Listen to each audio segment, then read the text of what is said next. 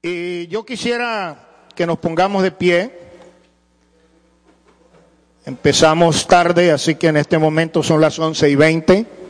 Si me dan un par de horas, yo les aseguro que estaremos terminando para la hora del lonche. Vamos a ir al Evangelio según San Mateo, capítulo 18. Dios bendiga a mi hermano Alfonso Quintero, mi amigo. Ya llevamos unos cuantos añitos, un cuarto de siglo, hermano. Un cuarto de siglo de conocerlo a él y su esposa, la hermana Gloria, a su suegrita que nos hace tanta falta verla en estas convenciones. Dios bendiga a nuestra hermana. Capítulo 28 del libro de Mateo. And it gives me a lot of joy in my heart when I see all these youth that have been raised in Canada. Some of you are bilingual, some of you are trilingual. And it's such a blessing to my soul when I see you, when I saw you as a little kid, you know, maybe a baby back some years ago, and now you are a grown up adult, and you're still in church and still worshiping God. It blesses my soul. Eh, decía para los que no entienden que me llena mucha alegría, mucho gozo en mi corazón de ver esta juventud que hace años los miré que eran unos bebitos y ahora son adultos y todavía siguen sirviéndole al Señor. Es una bendición para mi vida. Mateo capítulo 28, verso 16 hasta el verso 20.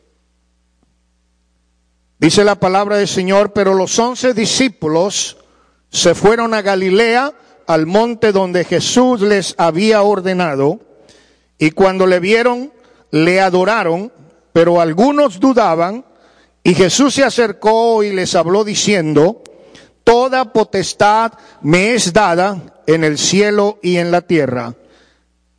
Ahora yo quiero que lea conmigo el 28, el 19, ¿está bien? ¿Me ayudan? Por tanto, id y haced discípulos a todas las naciones, bautizándolos en el nombre del Padre y del Hijo y del Espíritu Santo. Ahora yo leo, enseñándoles que guarden todas las cosas que os he mandado, y aquí yo estoy con vosotros todos los días hasta el fin del mundo. Amén. Tengan la amabilidad de tomar sus lugares cómodamente.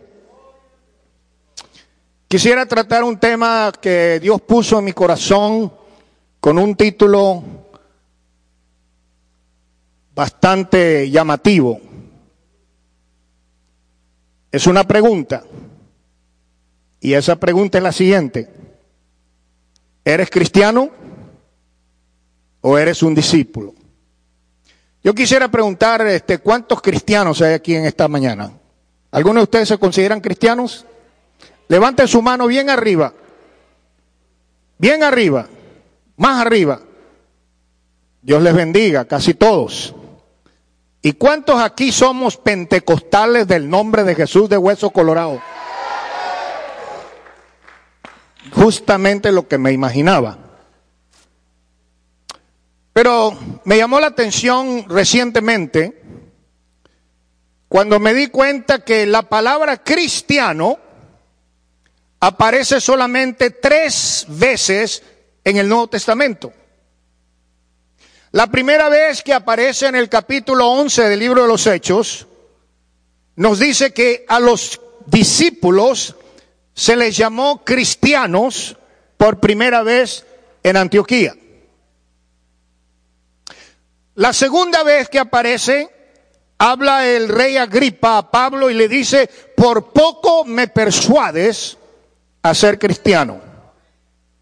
Y la tercera vez la usa Pedro cuando dice, si alguno parece como cristiano, no se avergüence, sino glorifique a Dios. ¿Cuántas veces aparece cristiano en el Nuevo Testamento? Diga conmigo, tres. Y digo, bueno, Señor, ¿y qué pasa con la palabra creyente? Porque a nosotros nos gusta usar la palabra, somos creyentes. Y busqué en la versión Reina Valera y aparece 14 veces. Cristiano aparece tres veces. Creyente aparece 14 veces. Entonces me di a la tarea de buscar cuántas veces aparece la palabra discípulo en el Nuevo Testamento. Y quiero que anoten esto. La palabra discípulo aparece 262 veces en el Nuevo Testamento. Y yo sentí en ese momento que aquí hay una revelación especial que Dios quería darme a mí en particular para que la compartiera con aquel que quiera oír. Y el Señor me dijo, hay una diferencia de ser cristiano o creyente y ser un discípulo. Y yo vengo a decirles en esta mañana con todo respeto, que Dios a nosotros no nos ha llamado a predicar para convertir a los católicos, ni tampoco a los trinitarios, cambiarlos de pensamiento de religión. El Señor nos ha enviado a predicar el Evangelio a toda criatura, enseñándoles a que sean discípulos de Cristo.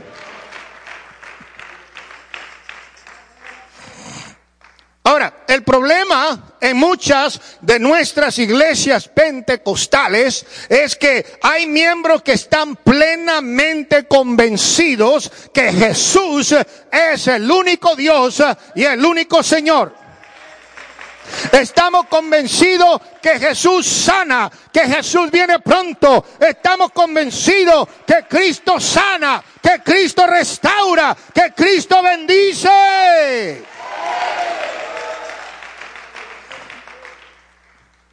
Pero la gran mayoría de nuestros miembros pentecostales del nombre de Jesús de Hueso Colorado no están plenamente comprometidos con el Señor para vivir como verdaderos discípulos. Ay, ay, ay. Ese silencio me hace sentir que están captando el tema. ¿eh? Vemos muchas personas que hoy están en nuestra iglesia y mañana están en otra parte. Allá en Houston tenemos alrededor de 1.500 iglesias hispanas. En Houston tenemos la iglesia evangélica más grande de los Estados Unidos, con un sitio donde caben 40 mil personas en un culto. Y hace un tiempo atrás miré una hermana que era miembro de una de nuestras iglesias por más de 10 años. Y le dije, hermana, no te he vuelto a ver en la iglesia. Y me dice, es que ya no estoy yendo ahí. ¿Dónde te congregas? Ah, me estoy congregando en Leywood con Marcos Witt. Hermana, pero no es la misma doctrina. Y me dijo, ahí también hablan de Dios. Es lo mismo, a mí me da lo mismo. Y yo quiero decirte una cosa, hay una diferencia entre ser meramente un creyente y ser un verdadero discípulo de Cristo.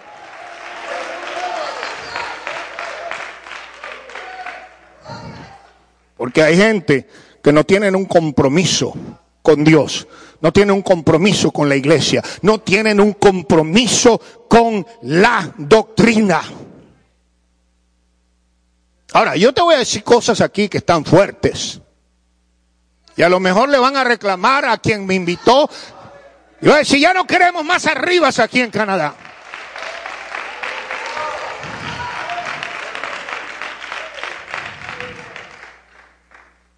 Yo te vengo a decir que creyente no significa nada. Porque hasta el mismo diablo cree en Dios y tiembla.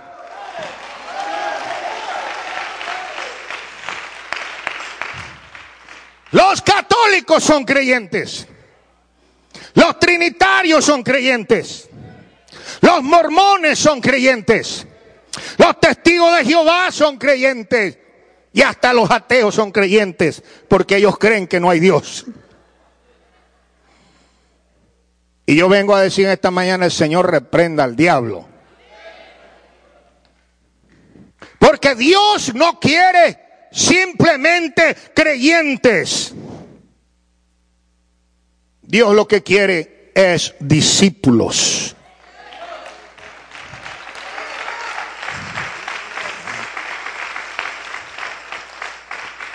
Y te voy a dar la definición de lo que significa un creyente. Un creyente significa una persona que es devota, piadosa, religioso. Ese es un creyente. Pero yo te vengo a decir, yo no soy un religioso.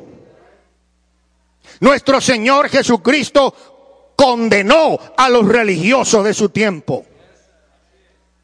Pero podemos decir como el apóstol San Pablo escribió en el libro de Romanos capítulo 1, yo no me avergüenzo del Evangelio porque es potencia de Dios para salvación a todo aquel que cree, al judío primeramente y también al griego. Entendemos que el Evangelio es el poder de Dios que cambia, el poder de Dios que transforma, el poder de Dios que nos ha hecho diferente. Somos nuevas criaturas. Las cosas viejas pasaron y aquí todas son hechas nuevas. Yo en esta mañana tengo el propósito de que al salir de este lugar, usted pueda entender cuál es su posición y responder a la pregunta, ¿seré simplemente un cristiano o estaré siendo un verdadero discípulo de Cristo? Aleluya. Algún pentecostal del nombre de Jesús de Hueso Colorado que diga gloria a Dios.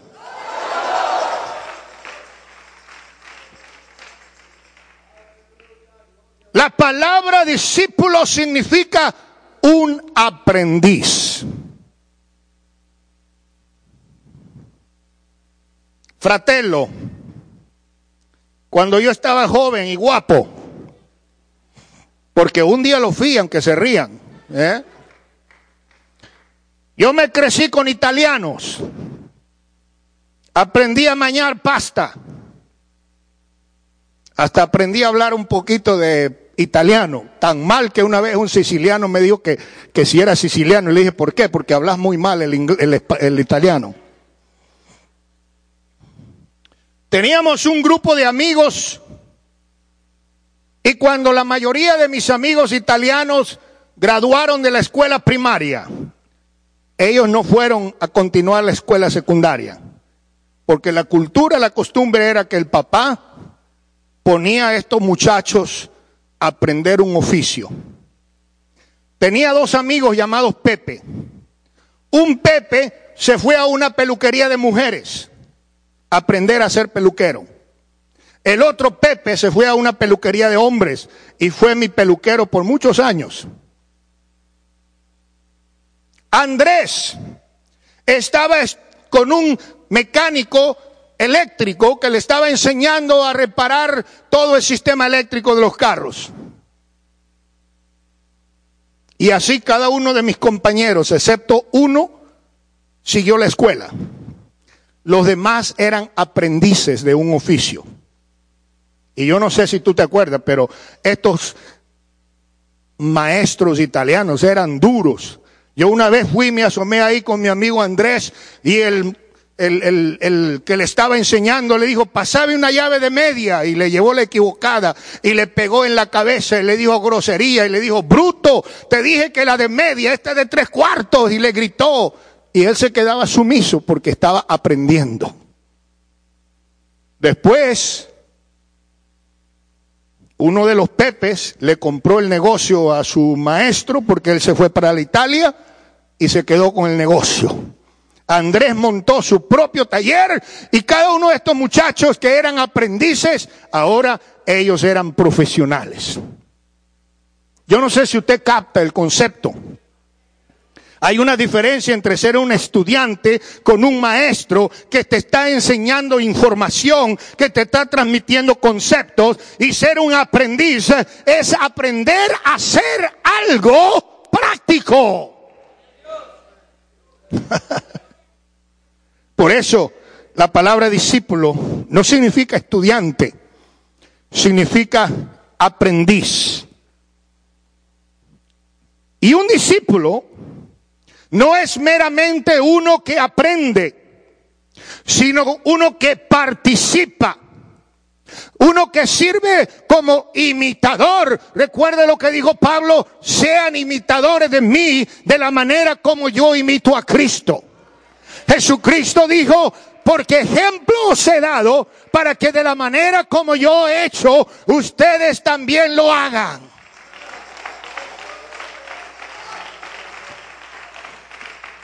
Lamentablemente, tenemos mucha gente en nuestras iglesias que han estado sentados por siete años y todavía no han aprendido el ABC ni saben contar del 1 al 10. Y el Señor los reprende y les dice, ustedes deberían de ser maestros y todavía tienen necesidad que le den de beber leche en la mamila.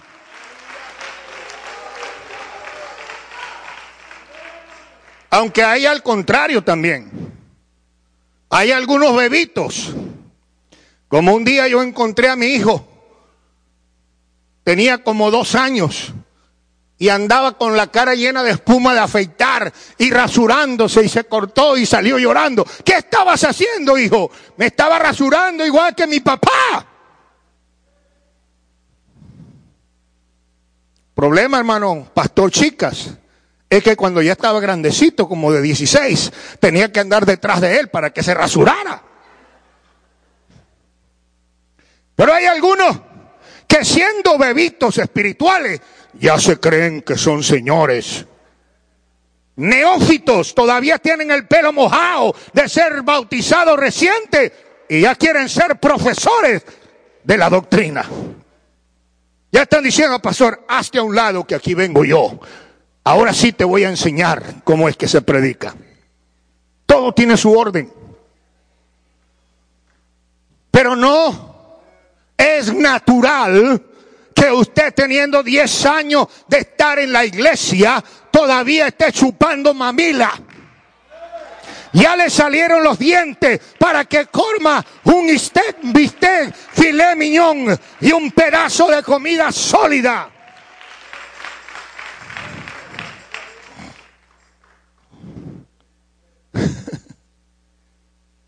Dijo el Señor Jesús en Lucas capítulo 8 y el verso 23. Si alguno quiere seguir en pos de mí, niéguese a sí mismo, tome su cruz cada día y siga en pos de mí. Hermanos, usted necesita analizar este versículo en tres partes.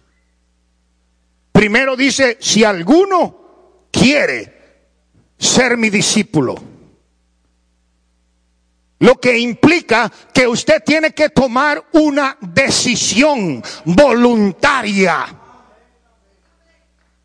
Y en esta mañana yo espero que la mayoría de ustedes tome una decisión. I don't want to be just a pupil. I don't want to be just a student sitting in a classroom. I want to become a disciple of Christ. No quiero ser simplemente un estudiante sentado en un salón de clase. Yo quiero ser un discípulo de Cristo. You have to make up your mind today. Usted tiene que tomar esa decisión hoy mismo. Es un acto voluntario. Es usted el que tiene que tomar la decisión. Y yo espero que 99% de los que están aquí en esta mañana salgan diciendo, yo ya no quiero ser un creyente, ya no voy a seguir siendo un cristiano, Ya no voy a seguir siendo un pentecostal del nombre de Jesús de hueso colorado. De hoy en adelante me voy a convertir en un verdadero discípulo de Cristo.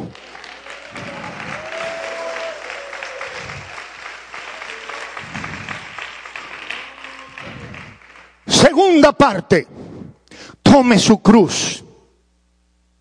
Esto implica que hay que pagar un precio. El ser un estudiante de la universidad significa que hay que pagar la matrícula, hay que pagar por los libros. It's very expensive to go to college and get a college degree. Es muy caro y muy costoso ir a la universidad y graduarse con un título. No solamente el costo material, sino el sacrificio, el estudiar, el escribir papeles, el tomar exámenes. Le dijeron a Pablo, el mucho estudio te ha vuelto loco. Las muchas letras te han vuelto loco. Para nosotros ser un discípulo de Cristo, vamos a tener que pagar el precio. Vamos a tener que hacer el sacrificio que sea necesario para dejar de ser simplemente creyentes y convertirnos en discípulos de Cristo. Si alguno quiere seguir en pos de mí, niéguese a sí mismo, tome su cruz y sígame. La tercera parte de este versículo implica una acción continua. Usted no puede ser un discípulo de Cristo por una semana y decir luego, it's too hard for me. Yo no sabía en qué me estaba metiendo el hermano Rivas. Mejor me regreso y sigo siendo creyente. Esto es algo que cuando tomamos la decisión, pastor, chicas, tenemos que seguir y seguir y seguir y seguir y seguir y seguir. Amados hermanos, es muy importante para Jesús el escoger a sus discípulos. Tanto así que cuando Jesús estaba preparándose para escoger a sus discípulos, Él oró y ayunó durante toda una noche pidiendo sabiduría para que Dios mismo le dirigiera a escoger su equipo. Yo te quiero decir una cosa. Dios mismo ha estado orando por ti para escogerte para su equipo. Dios mismo ha estado pidiendo por ti para que seas hallado digno de formar parte de su equipo.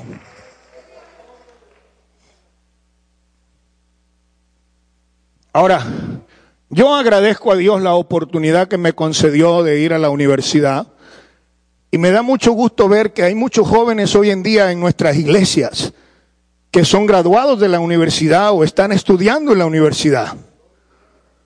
Me hace feliz porque había un tiempo atrás en que yo era el único, me, me hacían sentir como la oveja negra del rebaño. Pero ahora me da gusto saber que cada día hay más pentecostales del nombre de Jesús graduados de la universidad. Pero yo vengo en esta mañana a decirte, no necesitas una organización universitaria ni una formación para ser discípulo de Cristo, porque el Señor no escogió a sus líderes, sino que Él los formó como Él quiso. Los entrenó. Y usted dirá, hermano Rivas, es que yo no sirvo para nada. El Señor dice, esa es la clase de gente que yo quiero. Porque Él escogió a lo vil del mundo, a lo más despreciable del mundo, para avergonzar a los sabios. Pedro era un ignorante pescador. Pero después que él estuvo tres años y medio como discípulo de Cristo en la escuela de Cristo, cuando él hablaba, la gente decía, tu modo de hablar te delata.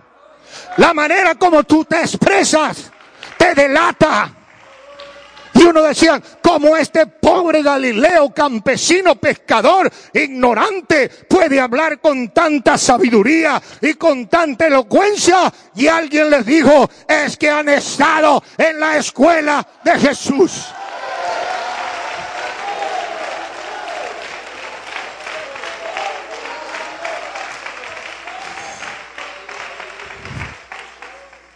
Mira algunos ejemplos en la Biblia. Por los quehaceres del, de la, del mundo. Tomás, el apóstol, era un incrédulo. ¿Me están escuchando? Sara era una mujer estéril. Elías, el profeta de Dios, era un hombre deprimido. Moisés era tartamudo, Saqueo era un chaparrito, Abraham era un anciano decrépito, oh Lázaro ya estaba muerto. Dios no llama a las personas calificadas, sino que Él califica a los que Él llama.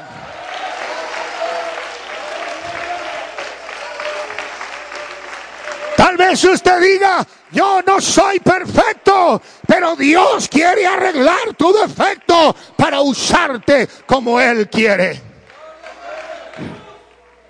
Por eso Jesús entrenó a sus seguidores dándoles el ejemplo.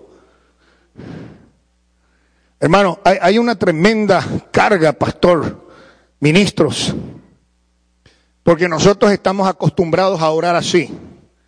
Señor, sana a la hermana Manuelita. Padre, dale trabajo al hermano Jacob. Un día me dijo el Señor, bueno, ¿y vos crees que yo soy mandadero tuyo o qué? ¿Por qué tú me mandas a trabajar a mí cuando yo te mandé a trabajar a vos? Estas señales seguirán a los que creen. En mi nombre pondrán las manos sobre los enfermos y los enfermos van a sanar. El trabajo nos lo dio el Señor a nosotros. Vayan por todas las naciones de la tierra y prediquen el Evangelio a toda criatura. El que creyere y fuere bautizado, ese será salvo.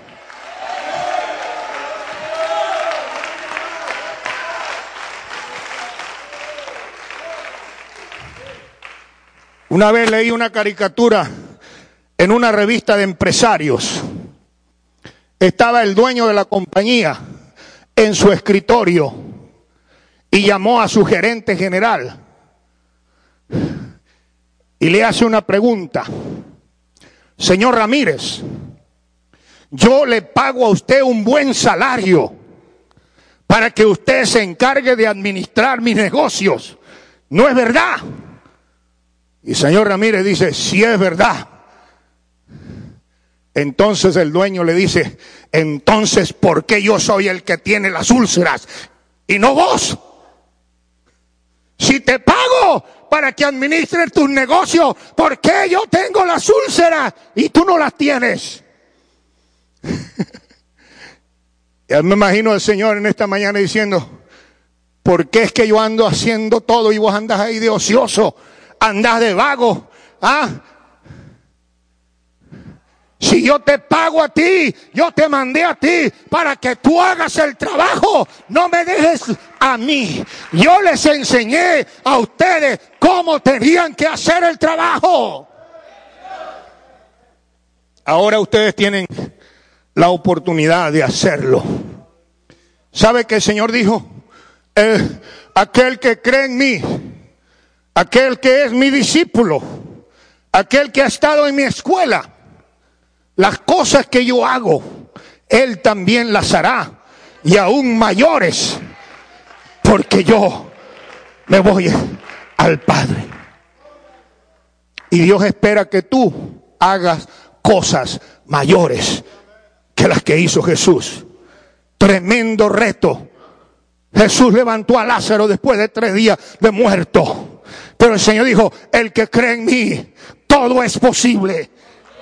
No más que somos una bola de cristianos incrédulos y no hemos aprendido a ser discípulos de Cristo y tomar la autoridad que Dios nos ha dado para hacer milagros, para hacer señales y para hacer prodigios.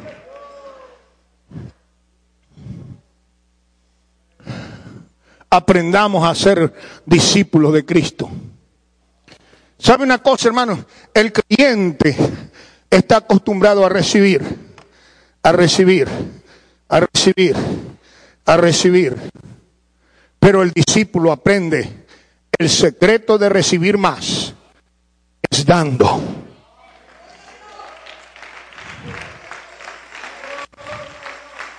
Qué precioso es aprender el misterio, la revelación que para cosechar hay que sembrar, que Dios ama al que da con alegría. Qué bueno es cantar. No puedo ganarle a Dios cuando se trata de dar, porque mientras más le doy, más me devuelve.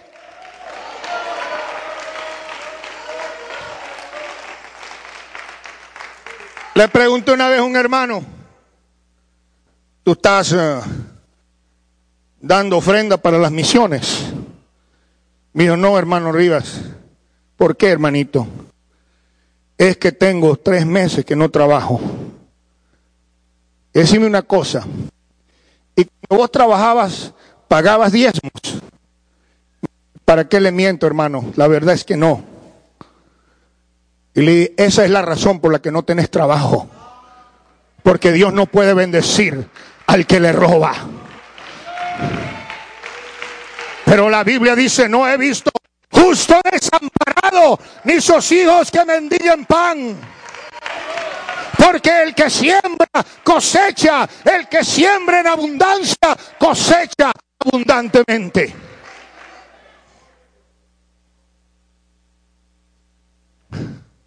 Una vez llegó un pastor a la congregación donde estaba pastoreando y me dice, Pastor Rivas, tenés una iglesia muy próspera. Y ustedes saben, pastor, cómo está la economía, ¿no? ¿Verdad que saben? Que venga uno de afuera y te diga, tenés una iglesia muy próspera y usted sabe que el banco está en rojo. Le pregunta, hermano, ¿y usted cómo llegó a esa conclusión? Me dijo, es que yo nomás miro el parqueadero y analizo las finanzas de la iglesia. Y veo carros aquí de 40 y 50 mil dólares. Y había un hermanito que estaba pagando 700 dólares americanos por su troca. En las vacaciones mandó a su mujer y a sus cinco hijos para El Salvador. Pero cuando miras la finanza de la iglesia, no aparece con un diezmo en el año entero. Porque el que es simplemente un creyente busca lo suyo propio.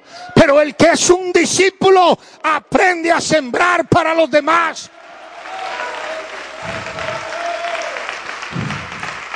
Yo prefiero que mi familia deje de ir de vacaciones a Disney World, pero yo voy a apoyar la obra de Dios. Y el Señor está hablando a alguien en esta hora y te está diciendo, te das cuenta que vos lo que sos es simplemente un cristiano, pero tenés que aprender a ser un verdadero discípulo y darle a Dios lo que a Dios le corresponde.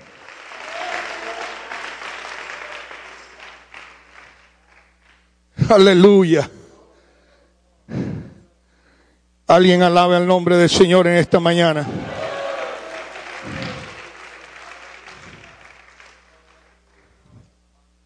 ¿Sabes una cosa? Que el creyente solamente se gana. Y nosotros, lo de la iglesia pentecostal del nombre de Jesús, estamos como aquellos cristianos no creyentes del tiempo del Señor, que Jesús los reprendió y les dice, ustedes recorren el cielo y la tierra, invirtiendo una fortuna para convertir un gentil en judío. A eso le llaman prosélito. Pero cuando logran su objetivo, lo convierten en doblemente hijo de condenación. Hay poder en Jesús. Que el Señor nos ayude a no estar simplemente invirtiendo para convertir al no convertido, para hacerlo doblemente hijo de condenación. Yo voy a decir una cosa que va a sonar feo, pero quiero que le escuche bien, sobre todo los pastores que están aquí arriba, porque yo quiero hacer una aclaratoria. Yo, William Rivas, creo, afirmo y declaro que el bautismo es indispensable en el plan de Dios para la salvación de los perdidos. ¿Cuántos acá me oyeron?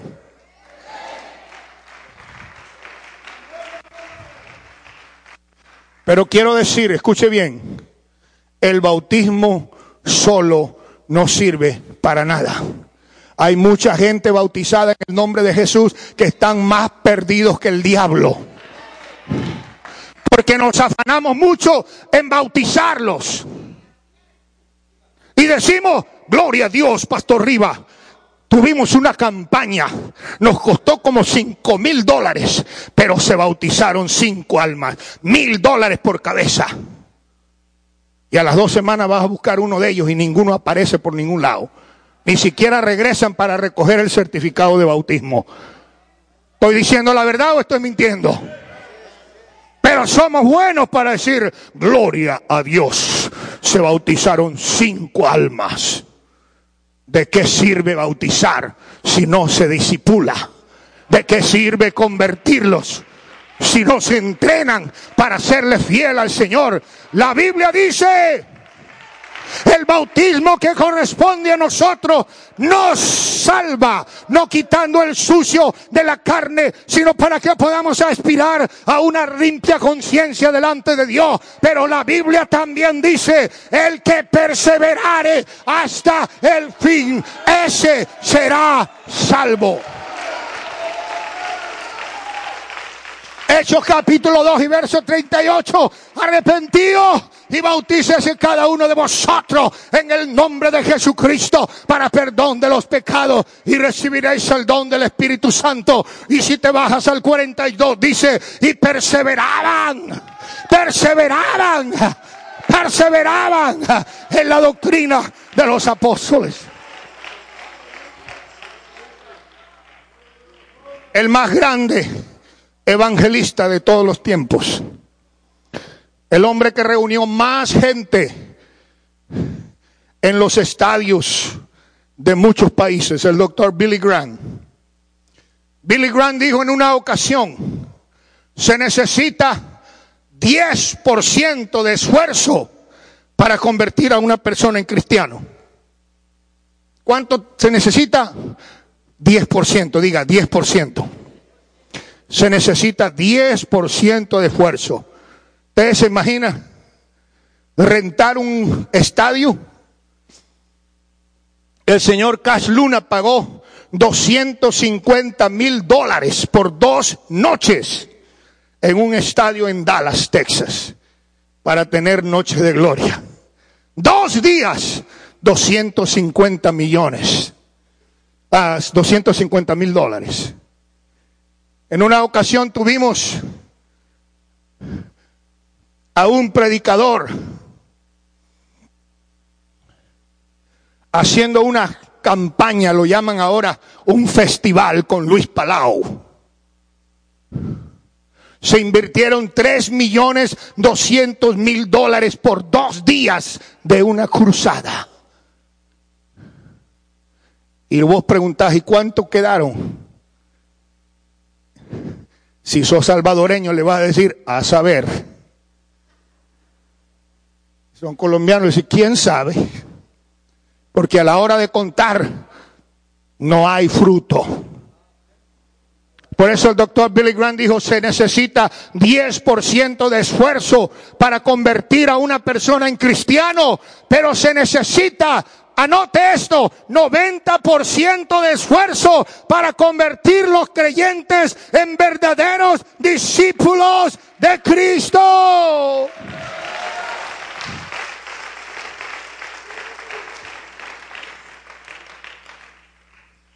Cuando una persona es un creyente, Pastor Chicas, Pastor Quintero, Pastor Benítez, ellos van a esperar que usted ande detrás de ellos.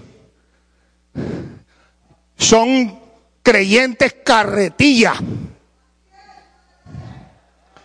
Una vez me dijo uno de esos, voy a faltar a la iglesia a ver si el pastor se da cuenta que no estoy yendo. Voy a ver si me llama. Voy a ver si me viene a visitar a preguntarme, ¿por qué no estás yendo a la iglesia?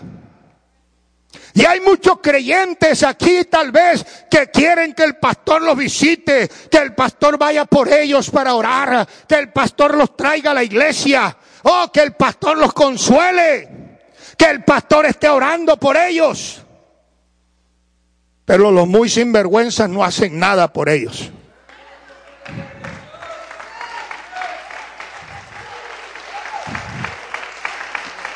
Oiga, a mí me cae gordo, me cae pesado.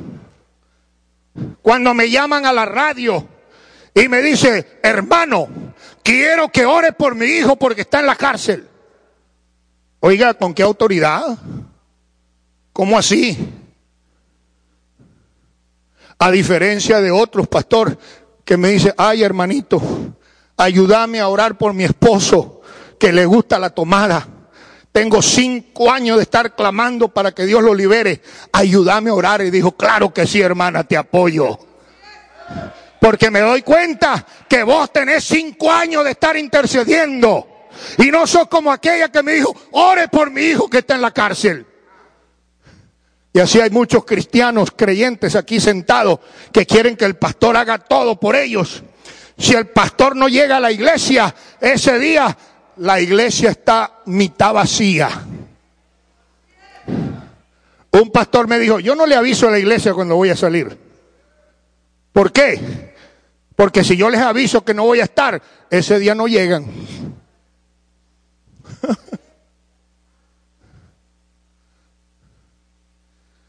Porque son creyentes infantiles. Son como niños. Todavía andan con el chupón en la boca. Pero el verdadero discípulo de Cristo es aquel que sabe buscar su propio alimento y siempre está listo para servir.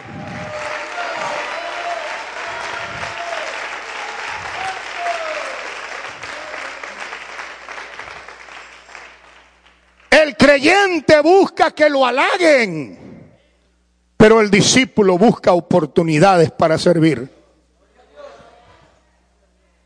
¿Cuántos aquí arriba son pastores? Ni uno levantó la mano. Otra vez, ¿cuántos aquí arriba son pastores? Amén.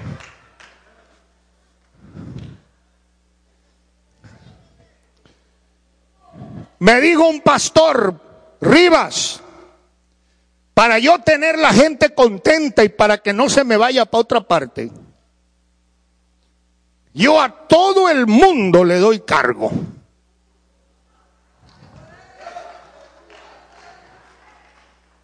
Dame la botella. Imagínate, Rivas, que tengo el comité del agua. Presidente, secretario y tesorero del comité de agua. El presidente es el que le lleva la botella de agua al pastor o al ministro. El secretario lleva el registro de cuántas botellas de agua se han dado. El tesorero es el encargado de pedir para comprar más agua. Tengo el comité de sodas Y le digo, ¿y eso qué? El presidente es el que compra las sodas. El secretario registra cuántas sodas se han vendido y el tesorero es el que lleva la plata. Yo aquí le doy título a todo el mundo para tenerlos contentos, para que se queden en la iglesia. Y yo te vengo a decir en esta mañana, si sos de los que andás buscando un título que te halague, estás en el lugar equivocado, porque Dios no quiere cristianucho, Él quiere discípulos que le sirvan.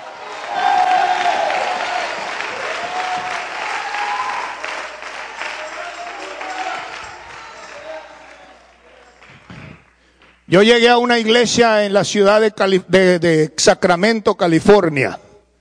Tenía un lindo edificio que estaban a punto de perder porque ya tenían tres meses que no pagaban el mortgage, porque los hermanos no querían diezmar, porque el pastor que estaba antes les había robado el dinero y le estaban, pobrecitos, le estaban pagando la cuenta al nuevo pastor.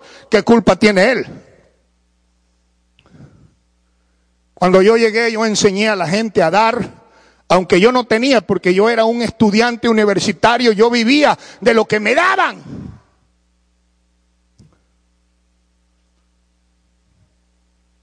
El pastor me dio la llave de la iglesia porque yo vivía dos cuadras. Y cuando yo llegaba a la iglesia, tenía unas lámparas allá ribota, ribota. Y estaban quemadas. Prendía la luz y parecía una discoteca. A media luz. Ibas a leer la Biblia y no podías porque no se veía.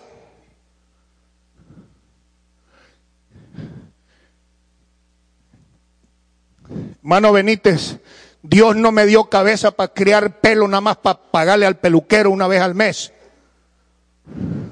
Tengo cerebro para resolver problemas. Y me puse a rascarme el poco pelo que tenía en la cabeza y digo, ¿cómo hago yo para subirme hasta esa torre y arriba? Y agarré dos tablas y puse la escalera encima y tambaleándome como un equilibrista de circo, le pude sacar el bombillo quemado. Y me fui a la ferretería y lo busqué hasta que lo encontré. Estaban caros los condenados bombillos porque eran especiales. Compré cinco bombillos y fui a la iglesia y como pude en esa escalera tembleque, le puse el bombillo nuevo a todas las lámparas que estaban quemadas. Cuando hubo culto, prendieron las luces y aquello parecía que estabas en Las Vegas. Y alguien preguntó, ¿y quién sería el que cambió las lámparas? Y el pastor dijo, tuvo que haber sido Rivas, porque solo a él se le ocurren esas ideas locas. El verdadero discípulo de Cristo no espera oportunidad para que lo halaguen. El verdadero discípulo de Cristo toma la oportunidad, la iniciativa y dice, hay que cambiar las lámparas. No voy a esperar que me manden, no voy a esperar que me den la plata.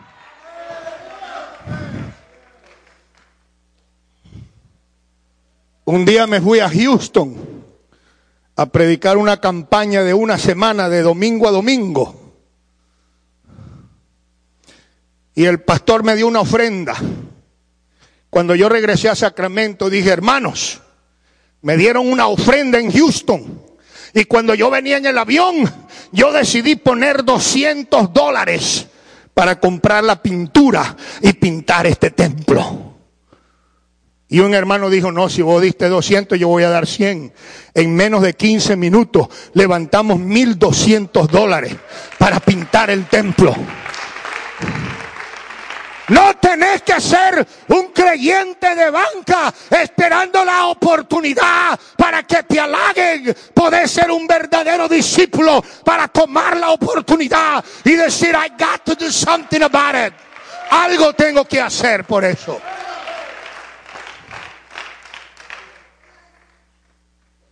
Hermanos, si nosotros no estuviéramos tan preocupados por el reconocimiento, por el título, ya hubiésemos ganado Canadá entera para Cristo.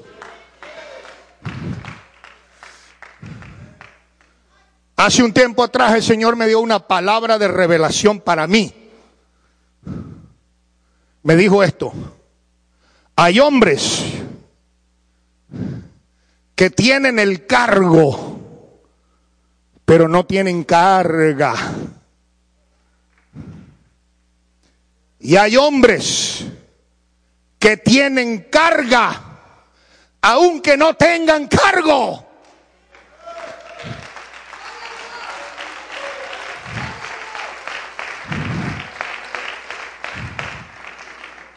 Le dije a mi pastor Felipe Chicas, ya yo no soy misionero, ya no soy director de misiones, pero yo quiero divorciarme de misiones. Y él me dijo, no puedes, porque misión está en tu corazón.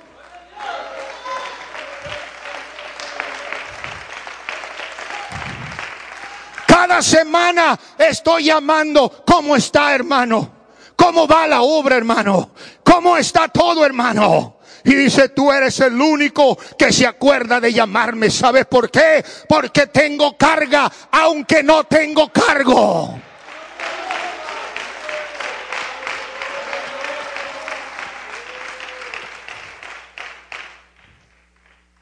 Gloria sea el nombre de Jesús.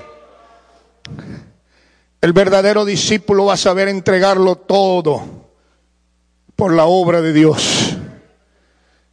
El creyente solamente entrega lo que a él le sobra. Alguien diga amén.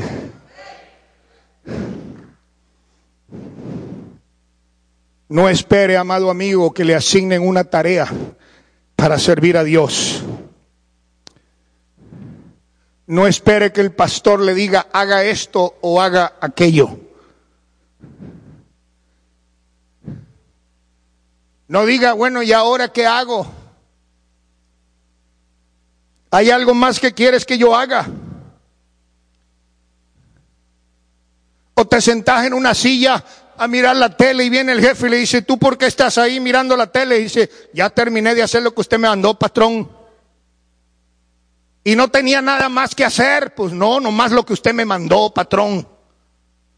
Dios anda buscando verdaderos discípulos que no sean flojos, que no sean parásitos, que no sean unas personas que están todo el tiempo ociosos. There is work for the Lord.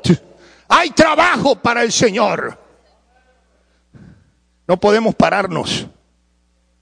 Qué bueno, Rivas, ya no tenés iglesia, ya no tenés misiones Ahora sí, a crecer la panza y a echar barriga. ¿Qué va, hermano? Ahora es cuando más trabajo hay en la obra del Señor. La Biblia sigue diciendo, a la verdad la mies es mucha y los obreros son pocos. Estoy a punto de terminar. Pero tengo algo que contarles, hermanos que es muy delicado. Porque hay una gran diferencia entre ser un creyente y ser un discípulo de Cristo.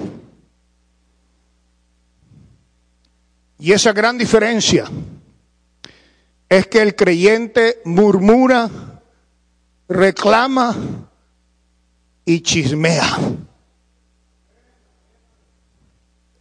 Yo no tengo la intención de ofender a nadie, pero hay ciertas culturas que se caracterizan por ser chambrosos. Viven allá en el cantón y le conocen la vida a todos los vecinos y sabes qué hizo el compadre Vicente y le cuenta la historia a todo el vecindario.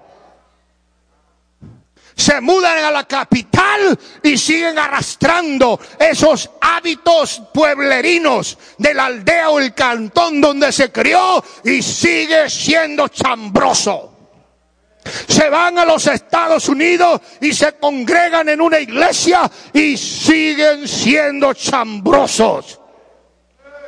Y la Biblia dice, sin leña se apaga la candela y donde no hay chismoso cesa la contienda. ¿Por qué hay contienda en muchas iglesias? Porque hay chambre, porque hay pleito, porque todavía andan en la carne y no en el espíritu.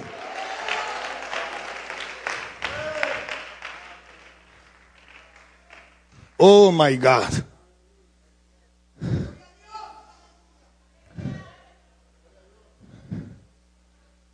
Yo una vez sentí un ataque tan fuerte que casi me derrumba. Yo en los últimos tres años y medio he tenido cuatro cirugías. Dos de ellas casi me matan. Pero gloria a Dios, el Señor me dio la victoria y salí de ese hospital sin ninguna contaminación. Y en las cosas de Dios tenemos enemigos. Hay gente envidiosa que no le gusta ver ojos bonitos en cara ajena. Y cuando algún ministerio se está levantando, alguien trata de aplastarlo.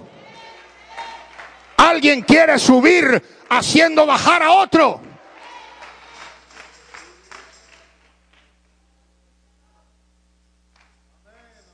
Y el Señor me dijo, mira, con tal que tu familia te apoye, los problemillas no te van a hacer ni cosquilla.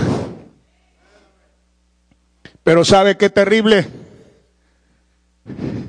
Cuando la Biblia dice, el peor enemigo del hombre son los de su propia familia, aún de la que duerme contigo a tu lado, cuídate. Y he sabido de más iglesias y ministerios que han tenido serios problemas por su situación doméstica. Porque hay chismes y hay contiendas. Y yo me estaba acordando, pastor chicas, de ese hombre llamado Moisés. Cinco, siete millones de gente lo criticaban, para esto nos sacaste de Egipto para hacernos morir de sed en el desierto. Y digo, papá Dios, ¿qué hago con esta gente? Hombre, háblale a la roca y va a salir agua y le das de beber a toda esa gente. Tenemos ganas de comer carne. Ya estamos cansados de panquecas todos los días. Señor, ¿qué hago? Ahí te mando golondrinas para que le dé comer hasta que le dé dolor de estómago. No hay problema tan grande que Dios no haya podido resolver.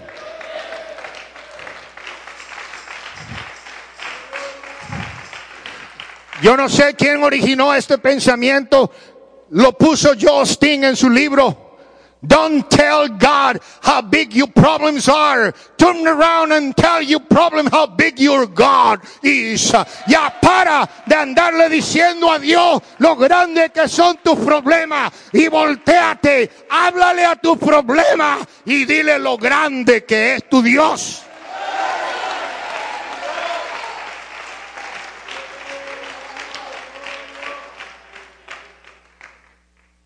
Pero Moisés no contaba que su hermano Miriam y su hermano Aarón, su mano derecha, se levantaran contra él, murmuraran contra él, se quejaran en contra de él y todo porque a Moisés le gustó una morenita de piel oscura, una mita, y se la trajo de esposa. Ellos no estaban de acuerdo. Ellos querían una güerita de ojos azules y pelo dorado. Pero él agarró lo que encontró, ya no podía andarse dando el lujo de andar seleccionando. Y lo empezaron a criticar y decía, ¿es que acaso Dios no habla por medio de mí? Si mi hermano es un tartamudo, ni siquiera sabe hablar, hombre. Yo soy la voz de Dios. Y Miriam y Aarón se rebelizaron contra Moisés. Y vino el castigo divino. Y les cayó lepra.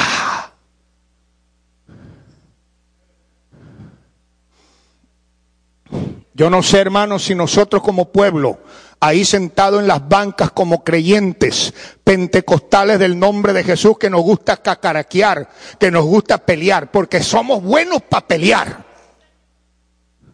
Una vez llegó un hermano que lo invitó su esposa, tenía años invitándolo a la iglesia, y llegó al parqueadero y lo detiene una de esas hermanitas que no faltan. Perdóneme, ¿y usted es trinitario? ¿Qué es eso? ¿Usted ya se bautizó en el nombre de Jesucristo? No, todavía no. A mí me bautizaron en nombre del Padre y Espíritu Santo. Eso es del diablo. Usted necesita arrepentirse porque se va para el infierno si no te bautizas en el nombre de Jesús. No cruzó la puerta de la iglesia, se metió en su carro y se regresó y no volvió más. hermana dice, pero le prediqué el nombre.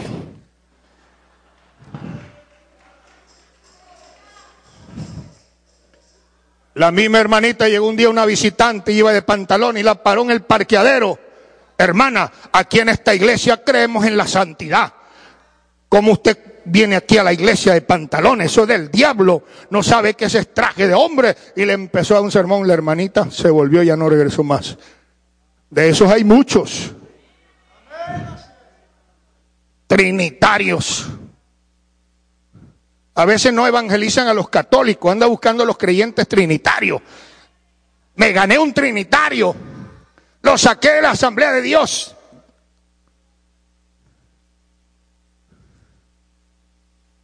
Mm. Pentecostales del nombre de Jesús somos buenos para pelear. Parece que nos hubieran alimentado con caldo de gallo porque somos gallitos de pelea.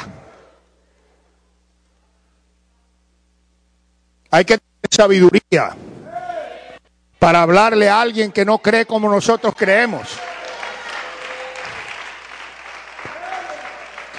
El que gana almas es sabio. Hermanos, y esto que yo creo que usted cree, no viene repetición o porque nos convenzan. Es algo que tiene que venir por revelación del Espíritu Santo.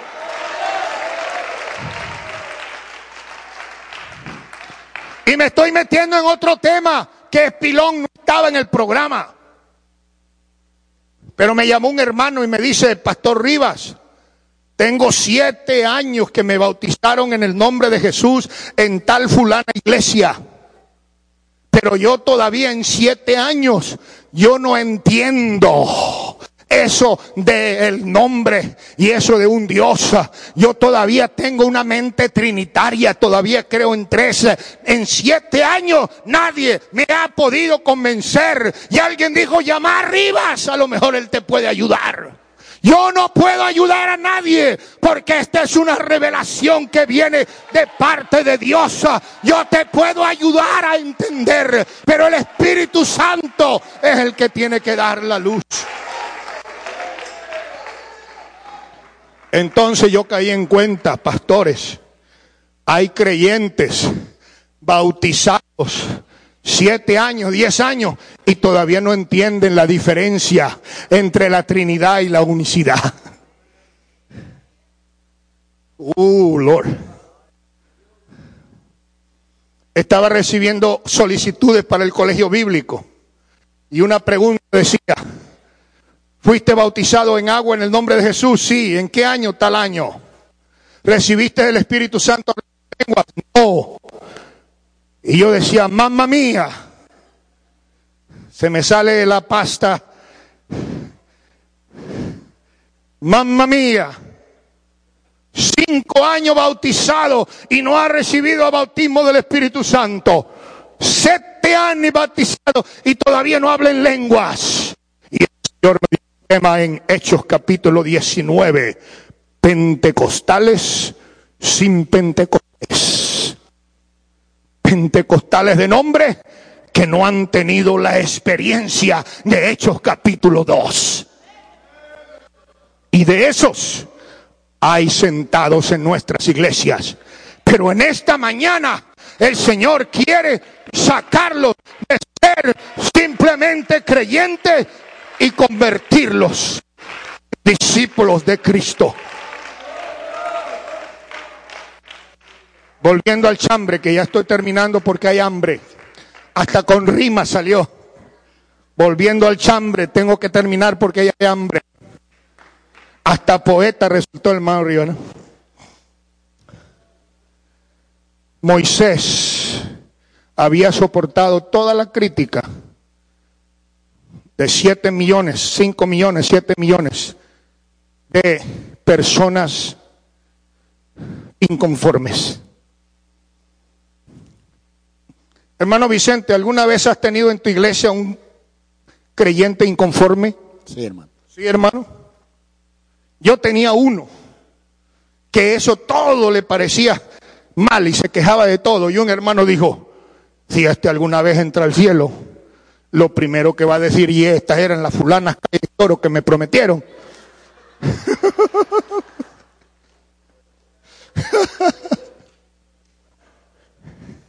Hay algunos que se quejan de todo. Está haciendo mucho calor, el aire acondicionado está muy frío. Ese pastor predica cinco minutos, ese Rivas predica una hora. Nunca los podemos complacer. You can never please them. Y hay algunos aquí que me están oyendo en esta mañana.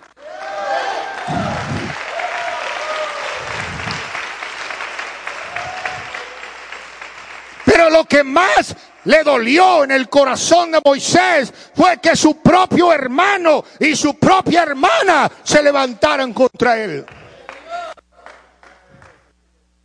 Pero Dios se encargó de castigarlos. Él no los excomulgó del pueblo, no los maldijo, no habló mal de ellos, sino que Dios mismo se encargó de ponerle lepra. Y el que le puso la lepra se la quitó. Ellos se arrepintieron de todo corazón. Mi último ejemplo. Saúl persiguió a David para matarlo. Saúl sabía que Dios había ungido a David para ser el sucesor como rey sobre el pueblo de Israel. Y se le metió un demonio a Saúl, igualito al demonio que se le meten algunos hermanitos en contra del pastor que quieren hasta matarlos. Si ellos pudieran, uh, les entierran un puñal en el pescuezo para que se mueran. De que los hay, los hay, hermano. ¿Para qué nos hacemos tontos? Hay gente carnal todavía en la iglesia. Yo le oro a Dios que le pase un accidente y se muera el pastor para que ya no predique más. Señor reprenda al diablo. Dios reprenda a ese demonio. Pero un día Saulito se durmió en una cueva y llegó David con su gente y lo encontraron dormido en el tercer cielo. El hombre estaba roncando, cansado. Y le dijeron, David, this is the chance of your life to get rid of this problem. Esta es la oportunidad de tu vida para acabar con este problema. Ahí mismo te lo entregó el Señor en tus pies. Clavale tu lanza, clavale tu espada. Y se acabó tu problema. Pero un hombre de Dios, un hombre temeroso de Dios, David dijo, yo no puedo levantar mi mano contra el ungido del Señor. El que pone reyes, Él es el que quita reyes. Solo voy a cortarle un pedazo del borde de su manto y le voy a dejar una nota que diga, David was here. David estuvo aquí. Pero nunca, jamás levantaré mi mano contra del siervo de Dios. Ahora, yo quiero hacer una aclaratoria. Esto no es inmunidad punitaria. Porque hay algunas personas que cometen inmoralidad y falsa doctrina y mala administración y hay que corregirlos. Pero para eso están las autoridades de la iglesia. Dios no te ha dado a ti el privilegio de juzgar, pero tenés la facilidad de comunicar lo que está sucediendo. Porque este versículo no es impunidad como la de los diputados y senadores que son más tramposos y más delincuentes que cualquiera, pero como tienen investidura diplomática, nadie puede hacer nada. Nosotros tenemos que andar en el temor del Señor y saber que sobre aquel que está en una posición alta hay uno más alto que él. Aún el rey se sujeta a los campos. Por eso hay autoridades que Dios ha puesto para vigilar la disciplina de su pueblo. Pero lo que soy yo, dijo David, no voy a levantarme contra el siervo de Dios. Concluyo. El creyente murmura, el creyente reclama, pero el verdadero discípulo de Cristo obedece y se niega a sí mismo. Estoy a punto de cumplir 40 años de ministerio y yo fui ordenado en agosto del año 1974. He ocupado diferentes posiciones en varios países. Y a lo largo de todos mis años que he servido en el ministerio, he reconocido que uno de los daños más terribles y uno de los pecados más grandes que ocurren en las iglesias y que ha causado que muchas iglesias se dividan y aún cierran sus puertas, ha sido el pecado de la murmuración y el pecado del chisme.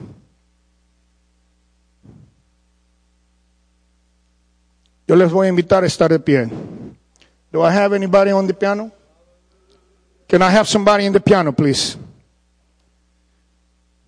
Yo no quiero dejar pasar la oportunidad que el Espíritu Santo está poniendo convicción en los corazones. Y yo puedo leer y sentir que hay muchos aquí, jóvenes y ancianos, que están diciendo, pastor, este mensaje es para mi vida. De hoy en adelante yo voy a cambiar. Este mensaje va a cambiar tu manera de ser de antes a después. Algo va a suceder en esta hora cuando usted voluntariamente diga, yo ya no quiero seguir siendo un cristiano, quiero convertirme en un discípulo de Cristo. Finanzas van a fluir, diezmos van a empezar a llegar, ofrendas van a comenzar a multiplicarse visitantes van a llegar a la iglesia porque usted los va a traer, usted los va a invitar, porque un discípulo es alguien que se preocupa por la salvación de su vecino y de sus parientes. Hay alguien que voluntariamente quiera venir a este altar en esta hora. Hay alguien que quiera pasar aquí al frente y decir, pastor, yo dejaré de ser un creyente. Pasa, hermana. Está esperando como que alguien sea el primero, pero Dios te bendiga. Dios bendiga, Dios bendiga. Dios le bendiga. De este lado, el Señor me revela que hay muchos de este lado que están diciendo, yo dejaré de ser un cristiano, de ser un creyente, para convertirme en un discípulo de Cristo. Pasen, jóvenes, alguien agarre a su vecino y tráigaselo. Si no quiere venir voluntariamente, voluntariamente tráigalo a la fuerza. I don't want to be just a, a believer. I don't want to be a Christian. I don't want to be a Pentecostal of the name of Jesus. I want to be a disciple of Christ. No quiero ser un cristiano no quiero ser un pentecostal del nombre. Quiero ser un verdadero discípulo de Cristo. Pastores, les pido el favor de ir a ministrar a estas almas que están ahí. Alguien más necesita venir. Te estoy esperando en esta mañana. Déjense venir, hermano. Déjese venir, hermana. Esposas de pastores, déjense venir. Muestren el ejemplo. Tráigase a alguien de su iglesia. Venga en el nombre de Jesús. In the name of Jesus. In the name of Jesus. Youth, jóvenes, in the name of the Lord Jesus, I'm asking you to come today. Make a commitment with the Lord. Es tiempo